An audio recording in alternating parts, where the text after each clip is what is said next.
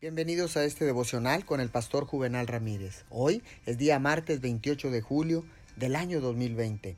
La palabra de Dios dice en segunda de Tesalonicenses, capítulo 3, verso 1 y 2. Oren por nosotros para que el mensaje del Señor se difunda rápidamente y se le reciba con honor, tal como sucedió entre ustedes. Oren además para que seamos librados de personas perversas y malvadas Toma tiempo para que la plenitud de Dios fluya hacia el Espíritu.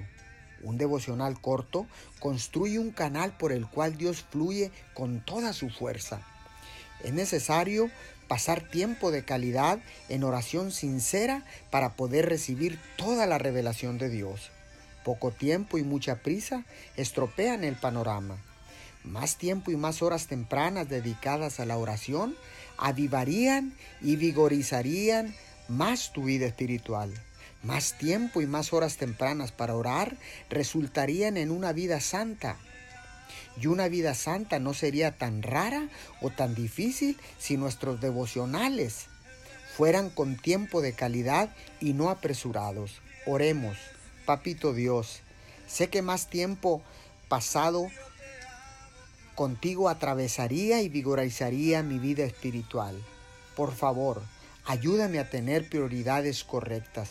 Tú eres lo más importante en mi vida. En el nombre de Jesús. Amén y amén.